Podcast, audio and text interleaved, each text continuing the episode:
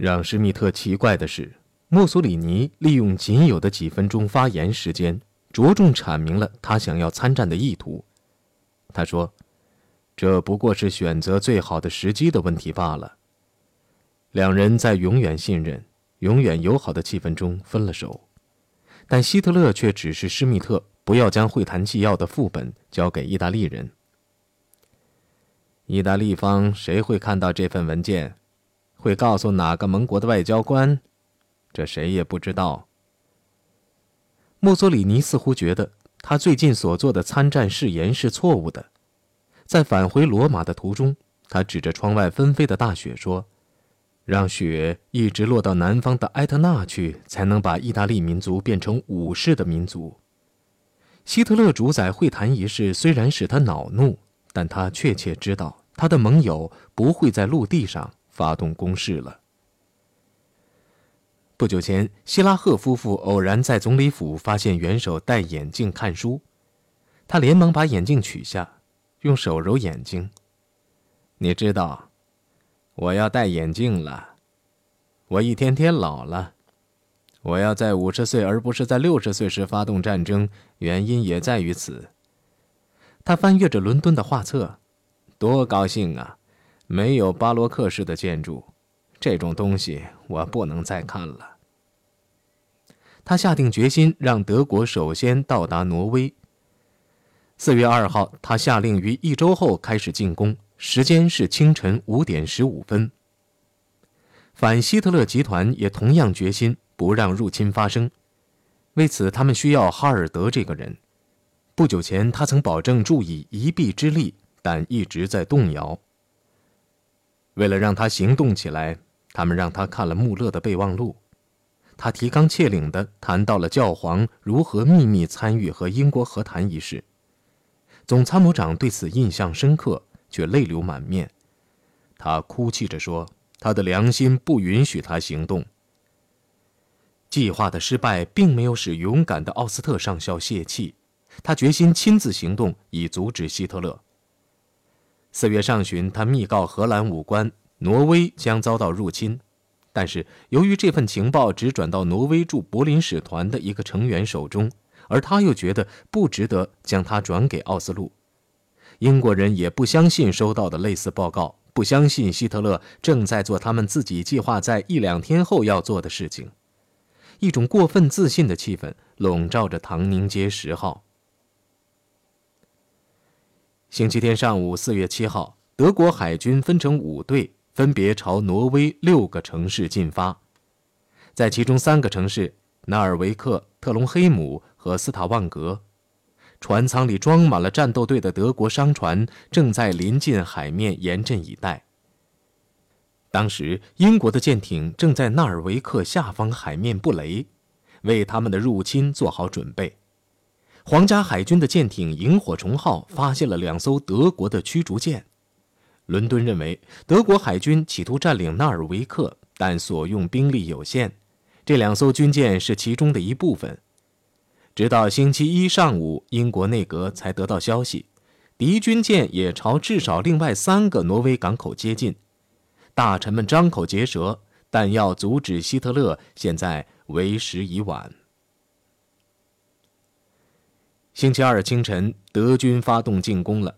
上午八点，纳尔维克已被两营德军占领。这两营德军是希特勒啤酒馆起义时的老战友迪特尔准将率领的特种高山兵。中午前，其他港口也相继陷落，但是在古老的奥斯卡堡，入侵者遭到抵抗。抵抗者坚守的时间足以令皇室家人、政府官员和国会议员等安然乘火车逃离奥斯陆。挪威银行的黄金和外交部的密件共装满二十三卡车，远离首都。在丹麦，德军所欲抵抗非常小，计划执行的顺利，有如纸上的一样。因为某种原因，丹麦的海军一炮未发，陆军也只打伤入侵者二十名。到了半夜，战斗全部结束。丹麦国王投降，下令停止一切抵抗。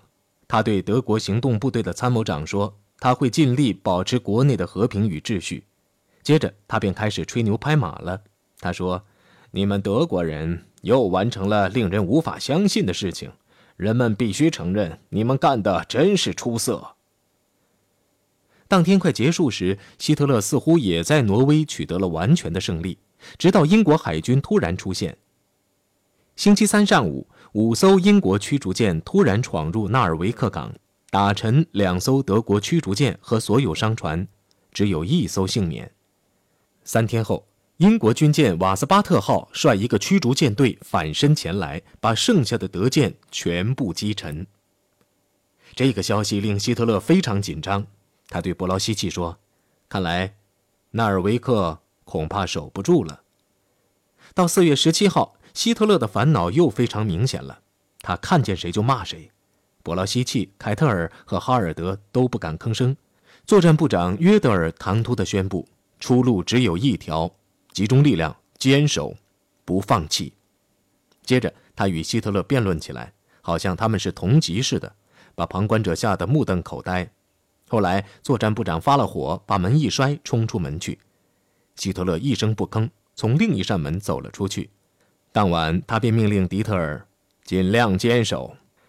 十九号，新的危机消息又传了过来：躲在挪威北部崎岖海岸山间的挪威国王哈康七世，也就是二十世纪里唯一由民众投票选举的君主。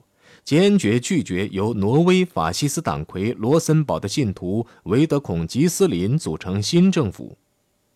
到这个时候，英军两个旅已在纳尔维克和特隆黑姆附近登陆，共1.3万人。随着英军的攻势加剧，登陆部队不断增加。到周末，德军已陷入四面楚歌的境地。这时，米尔契亲自指挥空军前来救援。他派了两架巨型水上飞机，满载特种高山部队飞往纳尔维克，然后又亲自指挥俯冲轰炸，削弱了挪威中部英军和挪威军的抵抗力量。四月二十八号，英国下令撤出大部分陆军。第二天，哈康国王及其政府成员乘英国巡洋舰转移到北极圈内的特罗姆塞，并在那里临时建都。现在，除了纳尔维克外，挪威的大部分地区已在德军控制下，在纳尔维克，迪特尔的六千名士兵仍在与盟军的两万名士兵英勇奋战。四月的最后一天，约德尔告诉希特勒，奥斯陆与特隆黑姆之间的通讯联系已经建立。午餐的时候，得意忘形的希特勒承认了自己的错误，感谢他为胜利做出了贡献。元首对迪特尔和米尔契表示感激。双双予以提拔，他把米尔契大加夸奖。在一次会议上说：“由于米尔契掌控空军，在挪威看来大势已去时，救德军于危难。为什么呢？”他抑扬顿挫地问，把与约德尔争论一事忘得一干二净。只因为有我这样一个人，一个不知什么叫不可能的人。巩固了北方后，希特勒再次将精力转向入侵西方的问题上。对原先草拟的进攻计划，他从没有喜欢过，因为这是上次大战中使用过的战术的翻版，并且缺乏想象力。从法国北部和比利时杀向英吉利海峡各港口，他的目标不但是消灭法国的陆军，而且还要占领海峡沿岸，把英国与其盟国切断。此外，德国还要建立潜艇和空军基地，为进攻英伦三岛做好准备。他对凯特尔和约德尔说：“这还是施利芬计划，只是沿大西洋沿岸向右包抄而已。连续打两次这样的战役是打不赢的。即使打赢，他也违反了他们闪电战的原则。他曾发誓不让这一代人再受他在弗兰德受过的苦难。按他的计划，他将越过阿登山脉，在南部更远的地方进行大胆的穿插。”用机械化部队突破色当，席卷至英吉利海峡，接着主力便挥师北上，插进英法两军的后方，挡住他们的退路。他的副官们发现，元首一页又一页地研究一幅特制的立体地图，以确定色当是否应当是突破的地方。曼斯坦因将军或许是陆军中最出色的战略家。也独立地策划了类似的进攻计划，把它呈给了伯劳希奇。伯劳希奇不予采纳，理由是风险太大。但当希特勒听说曼斯坦因有如此风险大的建议后，要他陈述详情。令曼斯坦因惊奇的是，希特勒听了很高兴。这样一来，他不但坚定了自己的信念，还对计划做了一些改进。最高统帅部既不喜欢希特勒的修改后的计划，也不喜欢曼斯坦因的计划，他们群起而攻之。但希特勒力排众议，讥笑反对派为施利芬崇拜者，被裹在僵硬如化石的战略里。你们该多读些卡尔梅伊的著作。二月末，希特勒曼斯坦因进攻计划被正式采纳。等挪威战役快结束时，做好了沿西线行动准备的德军已达一百三十六个师，他们万事俱备，只待连续好天的出现。五月一号。希特勒将进攻日期定在五号，但是过去了四十八小时后，由于气象条件不好，他又把五号推迟到七号，然后又推到八号。格林仍在祈求给他多点时间，但荷兰传来的消息却令他大吃一惊：取消休假、疏散人口、设置路障。希特勒很紧张，同意延期到星期五，也就是五月十号，但又说再多一天也不行。他说：“前线二百万官兵处于进攻状态，工作是越来越困难了。”到这个时候，希特勒已经下定决心，不再等待连续五天的好天便发动进攻，因为为此前提他已经付出了三个月的时间代价。他是在赌博，靠的是过去证明如此有效的工具——直觉，也就是产生于不耐烦的逻辑悬念。星期四上午，亚琛附近的一名兵团司令报告说，当天出现了大雾。接着便有人预言大雾将会消散，十号是个好天。希特勒命令他的专列准备从柏林城外的一个小车站出发，并特地采取措施，不让他的心腹左右知道他的目的地和此行的目的。在漫长的旅途中，希特勒外表虽然平静，但是随着进攻期限的即将到来，他内心也受折磨。很是忧愁。列车在汉诺威停住，以等待最后的天气预告。这一次，气象局长迪辛预言十号是个好天。希特勒确认了进攻令，进攻改于拂晓开始。他虽然比平常早一些进房休息，但是睡不着。据预报，天气已经转好，他仍在为天气发愁。对成功的更大的危险，还是来自他自己的情报机关。受到希特勒信任，能得知此次入侵的始终详情者屈指可数，其中之一是卡纳里海军上将，而他所知道的又都告诉他的性情暴躁的副手奥斯特上校。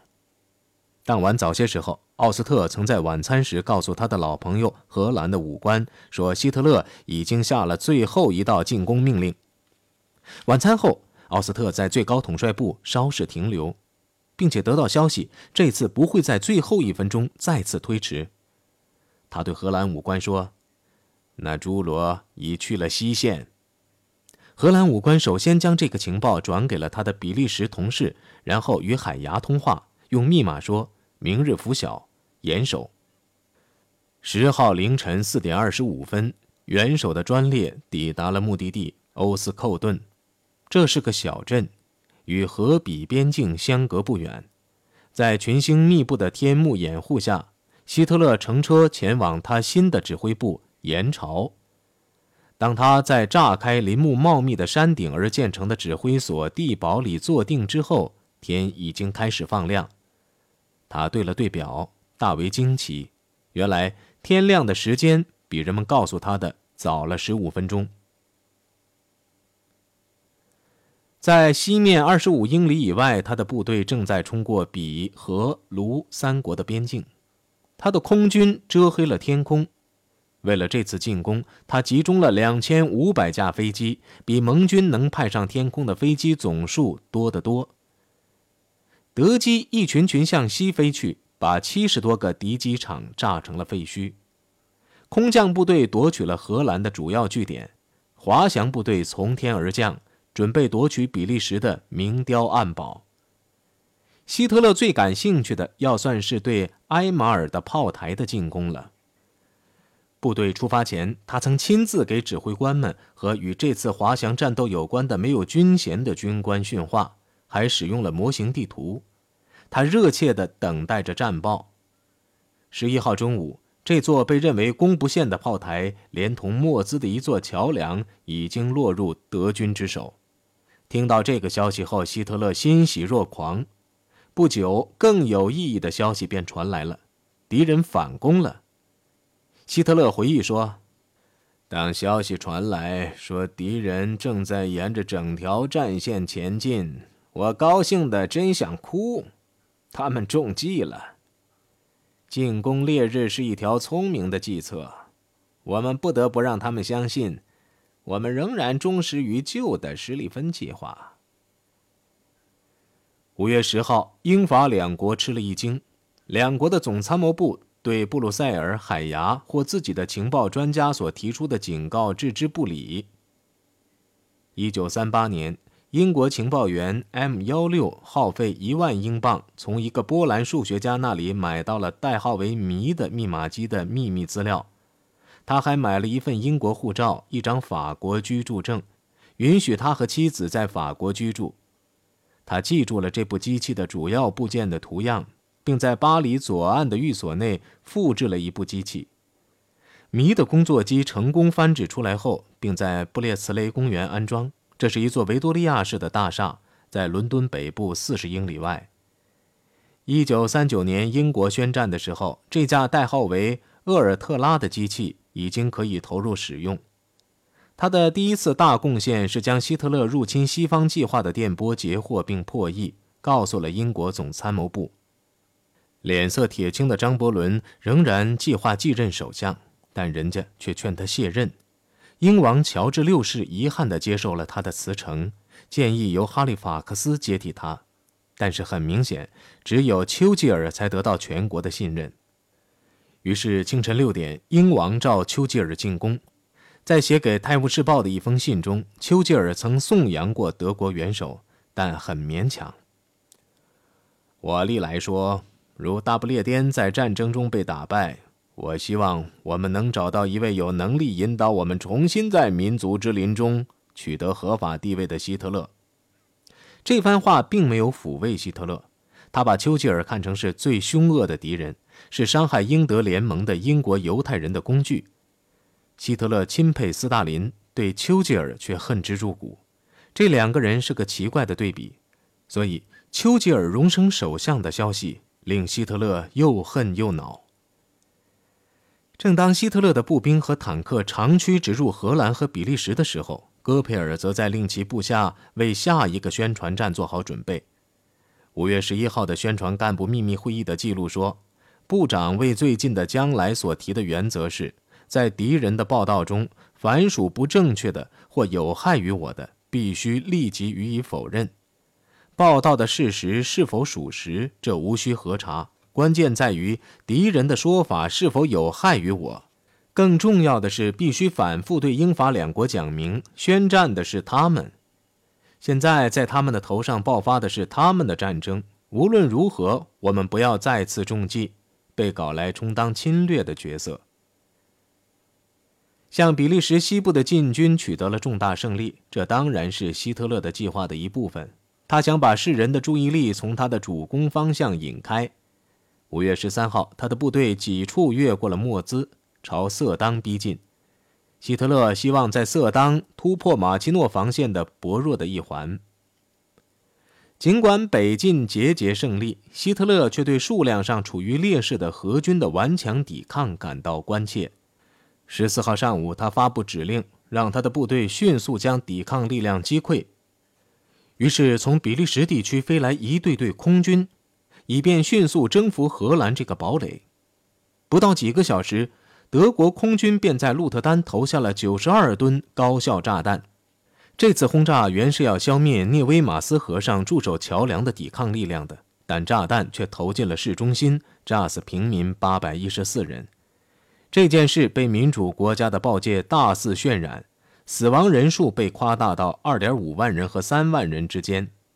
西方报纸也没有透露，双方达成的把轰炸限于军事目标的默契，首先是被英国人破坏的。三天前，英国皇家空军不顾法国的强烈反对，派遣三十五架轰炸机袭击了莱茵河的一个工业城，炸死平民四人，包括一名英国女人在内。五月十一号晚的空袭规模虽然微不足道，但却是个划时代的事件。英国法学家维阿尔评论说：“因为他首次有意违反了文明战争的基本规则，就是说，敌对行动只限于针对敌方的战斗力量。”尽管希特勒在荷兰进行了可怕的报复，他却反对轰炸伦敦的建议。他不愿意搞得如此过火。在目前。鹿特丹的悲剧宣告了荷兰抵抗的结束。几小时后，荷兰总司令下令全军放下武器。